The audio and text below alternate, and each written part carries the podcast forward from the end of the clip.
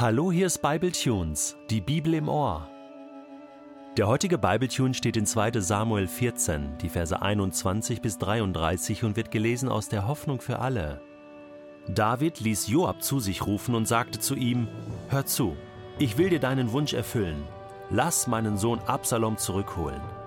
Joab verneigte sich, warf sich vor David zu Boden und rief: Nun weiß ich, dass du, mein König, mir deine Gunst geschenkt hast, denn du erfüllst meine Bitte. Gott segne dich dafür. Joab reiste nach Geschur und holte Absalom zurück. Doch als sie in Jerusalem ankam, befahl der König, er darf wieder in seinem Haus wohnen, aber mir soll er nicht unter die Augen kommen. So lebte Absalom wieder in seinem Haus, den König durfte er jedoch nicht sehen. In ganz Israel gab es keinen Mann, der so schön war wie Absalom. Er war von Kopf bis Fuß vollkommen, und alle Leute bewunderten ihn. Einmal im Jahr ließ er sich die Haare schneiden, weil sie ihm zu schwer wurden. Sie wogen mehr als zwei Kilogramm. Absalom hatte drei Söhne und eine Tochter, die Tamar hieß. Sie war ein sehr hübsches Mädchen. Inzwischen wohnte Absalom schon zwei Jahre wieder in Jerusalem. Den König aber durfte er noch immer nicht besuchen. Da ließ er eines Tages Joab zu sich rufen. Der sollte beim König ein gutes Wort für ihn einlegen. Doch Joab weigerte sich zu kommen. Absalom bat ihn ein zweites Mal zu sich. Aber wieder erschien er nicht. Da befahl Absalom seinen Knechten: Los, geht zu Joabs Gerstenfeld, das an mein Land angrenzt, und steckt es in Brand. Als das Feld in Flammen stand, eilte Joab zu Absalom und stellte ihn zur Rede. Warum haben deine Knechte mein Gerstenfeld angezündet? Weil du nicht gekommen bist, als ich dich rufen ließ, erwiderte Absalom. Du solltest für mich zum König gehen und ihn fragen, warum man mich überhaupt aus Gerschur geholt hat. Ich hätte lieber dort bleiben sollen. Entweder der König empfängt mich jetzt endlich, oder er lässt mich hinrichten, falls er mich immer noch für schuldig hält. Joab berichtete dem König, was Absalom gesagt hatte. Da ließ David seinen Sohn zu sich rufen. Absalom kam herein, verneigte sich und warf sich vor dem König zu Boden. David aber umarmte seinen Sohn und küsste ihn. Ich weiß auch nicht. Irgendwie verstehe ich David und irgendwie verstehe ich ihn auch nicht. Spätestens jetzt zeigt sich doch, dass der Mann ein echtes Beziehungsproblem hat.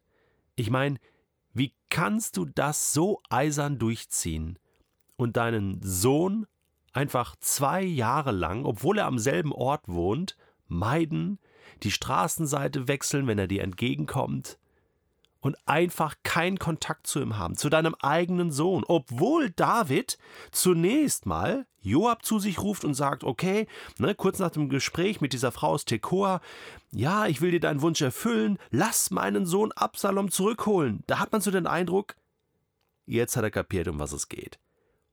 Er muss mit Absalom sprechen, er muss die Sache bereinigen. Ja, es ist Schlimmes passiert. Das hätte man vorher schon regeln können.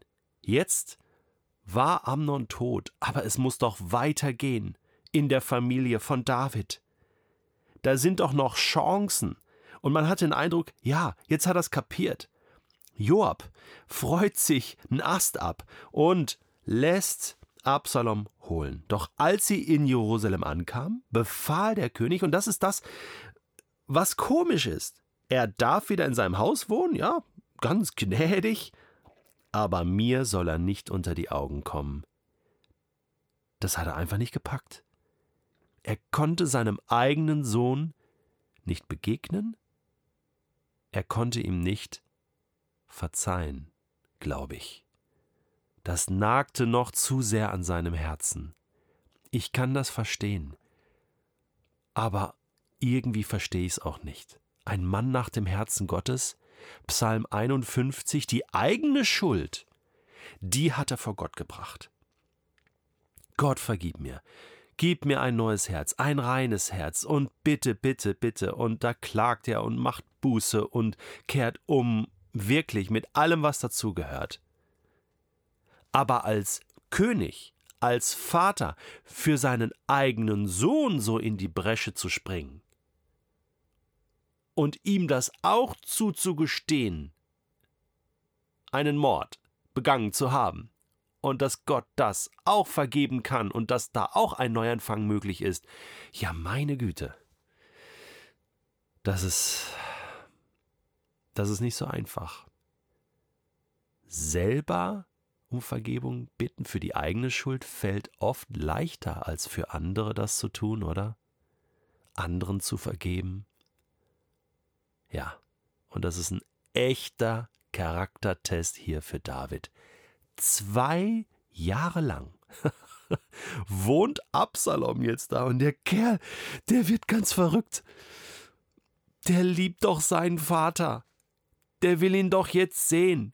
Er war ja vorher schon drei Jahre weg. Jetzt nochmal zwei Jahre. Das sind insgesamt fünf Jahre. Der geht die Wände hoch.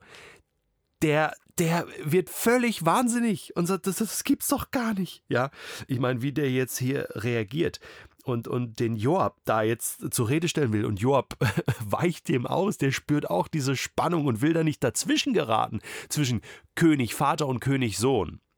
Kann ich auch verstehen, ja. Und dann merkt man hier schon dieses, dieses verrückte, zum Teil ja sehr gewalttätige Potenzial, was Absalom hat. Das wird uns dann äh, später noch beschäftigen.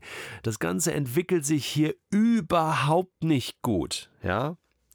Er steckt das Feld von Joab in, in, in Brand, ja, das Gerstenfeld. Und, und wieso hast du mein Feld angezündet? Ja, du bist nicht gekommen, ja. Ich ließ dich rufen, ja, du sollst doch für mich zum König gehen und so. Und dachte ich, setze ich mal so ein kleines Rauchzeichen, ne? Äh, kommuniziere mal mit dir so auf diese Art und Weise. Also das ist schon, das ist schon krass. Ja, Absalom. Was ist das äh, für ein krasser Typ? Da sind auch wie so zwei zwei Seiten an, an ihm. Auf der einen Seite diese gewalttätige Seite, ja auch wie er Amnon hat abservieren lassen und, und äh, ja, man sieht so das, das gewalttätige Potenzial, aber auf der anderen Seite auch seine Schönheit. Was muss das für ein schöner Kerl gewesen sein? David selbst war ja schon wirklich ein wunderschöner Mann, wird beschrieben. Und, und Absalom hat da wirklich alles abgekriegt von dieser Prinzessin und, und David und, und einmal im Jahr ging der zum Friseur. Also die haben auch kein Geld verdient an ihm. Äh, und dann waren die Haare, die da abgeschnitten wurde, wurden, äh, zwei Kilogramm. Äh, also ich bin jetzt kein Friseur. Ähm, ich habe mal so ausgerechnet, wie schnell Haare wachsen und so. Also der muss ja eine Matte gehabt haben. Unglaublich, also ein Teppich, ja. Wahnsinn, also wirklich, wirklich ähm, mit mit Schönheit ein, eine begnadete Person, dieser Absalom, der Sohn Davids. Das Potenzial zum König. Aber David sorgt eigentlich dafür, durch diesen Liebesentzug und Vergebungsentzug, durch diesen Beziehungsentzug sorgt er eigentlich dafür, dass der Absalom komisch wird ko immer komischer. Das, das Potenzial liegt in ihm ganz klar und da ist er auch für seine Taten verantwortlich, also Absalom jetzt. Äh, aber David leistet ihm jetzt hier auch noch einen Bärendienst. Einen Bärendienst. Am Ende muss David ja schon. Joab springt wieder ein, Joab berichtete dem König, was Absalom gesagt hatte. Ja, wieder ist es Joab, der irgendwie den König besänftigen muss, irgendwie einen Draht zum König hat. Und dann heißt es, und so schließt Kapitel 14, da ließ David seinen Sohn zu sich rufen. Na, er ging nicht zu ihm, nee, er lässt ihn zu sich rufen. Und Absalom kam herein, verneigte sich, warf sich vor dem König zu Boden.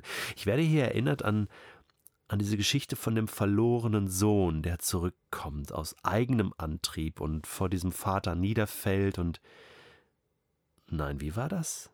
Der Vater läuft dem Sohn entgegen, verlässt sein Haus, sah ihn schon von ferne, wartete auf ihn und, und vergibt ihm alles. David, ja, er ist hier der Vater, der dann seinen Sohn umarmt und ihn küsst. Aber wir lesen hier nichts von, von Kommunikation, wir lesen hier nichts von wirklicher, echter Vergebung. Entschuldigung, ich bezweifle das, dass das hier eine ehrliche Kiste war. Dass David, dass der wurde überredet von Joab und okay, soll er kommen, dass diese Kluft zwischen David und Absalom, und das werden die nächsten Kapitel beweisen, wird hier nicht gekittet, die wird hier nicht überbrückt. Die Chance wäre da gewesen. Gottes Liebe hier reinzulassen und wirkliche Vergebung zu erleben zwischen Vater und Sohn. Das ist Gottes Herz.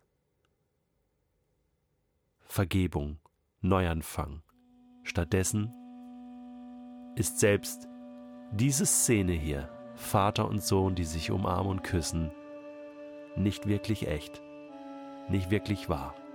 Aber das war es schon fünf Jahre nicht mehr. Was ist nur mit David los? Kann das wirklich passieren, dass Menschen sich plötzlich so verändern und dass Gottes Liebe wie keinen Zugang mehr hat?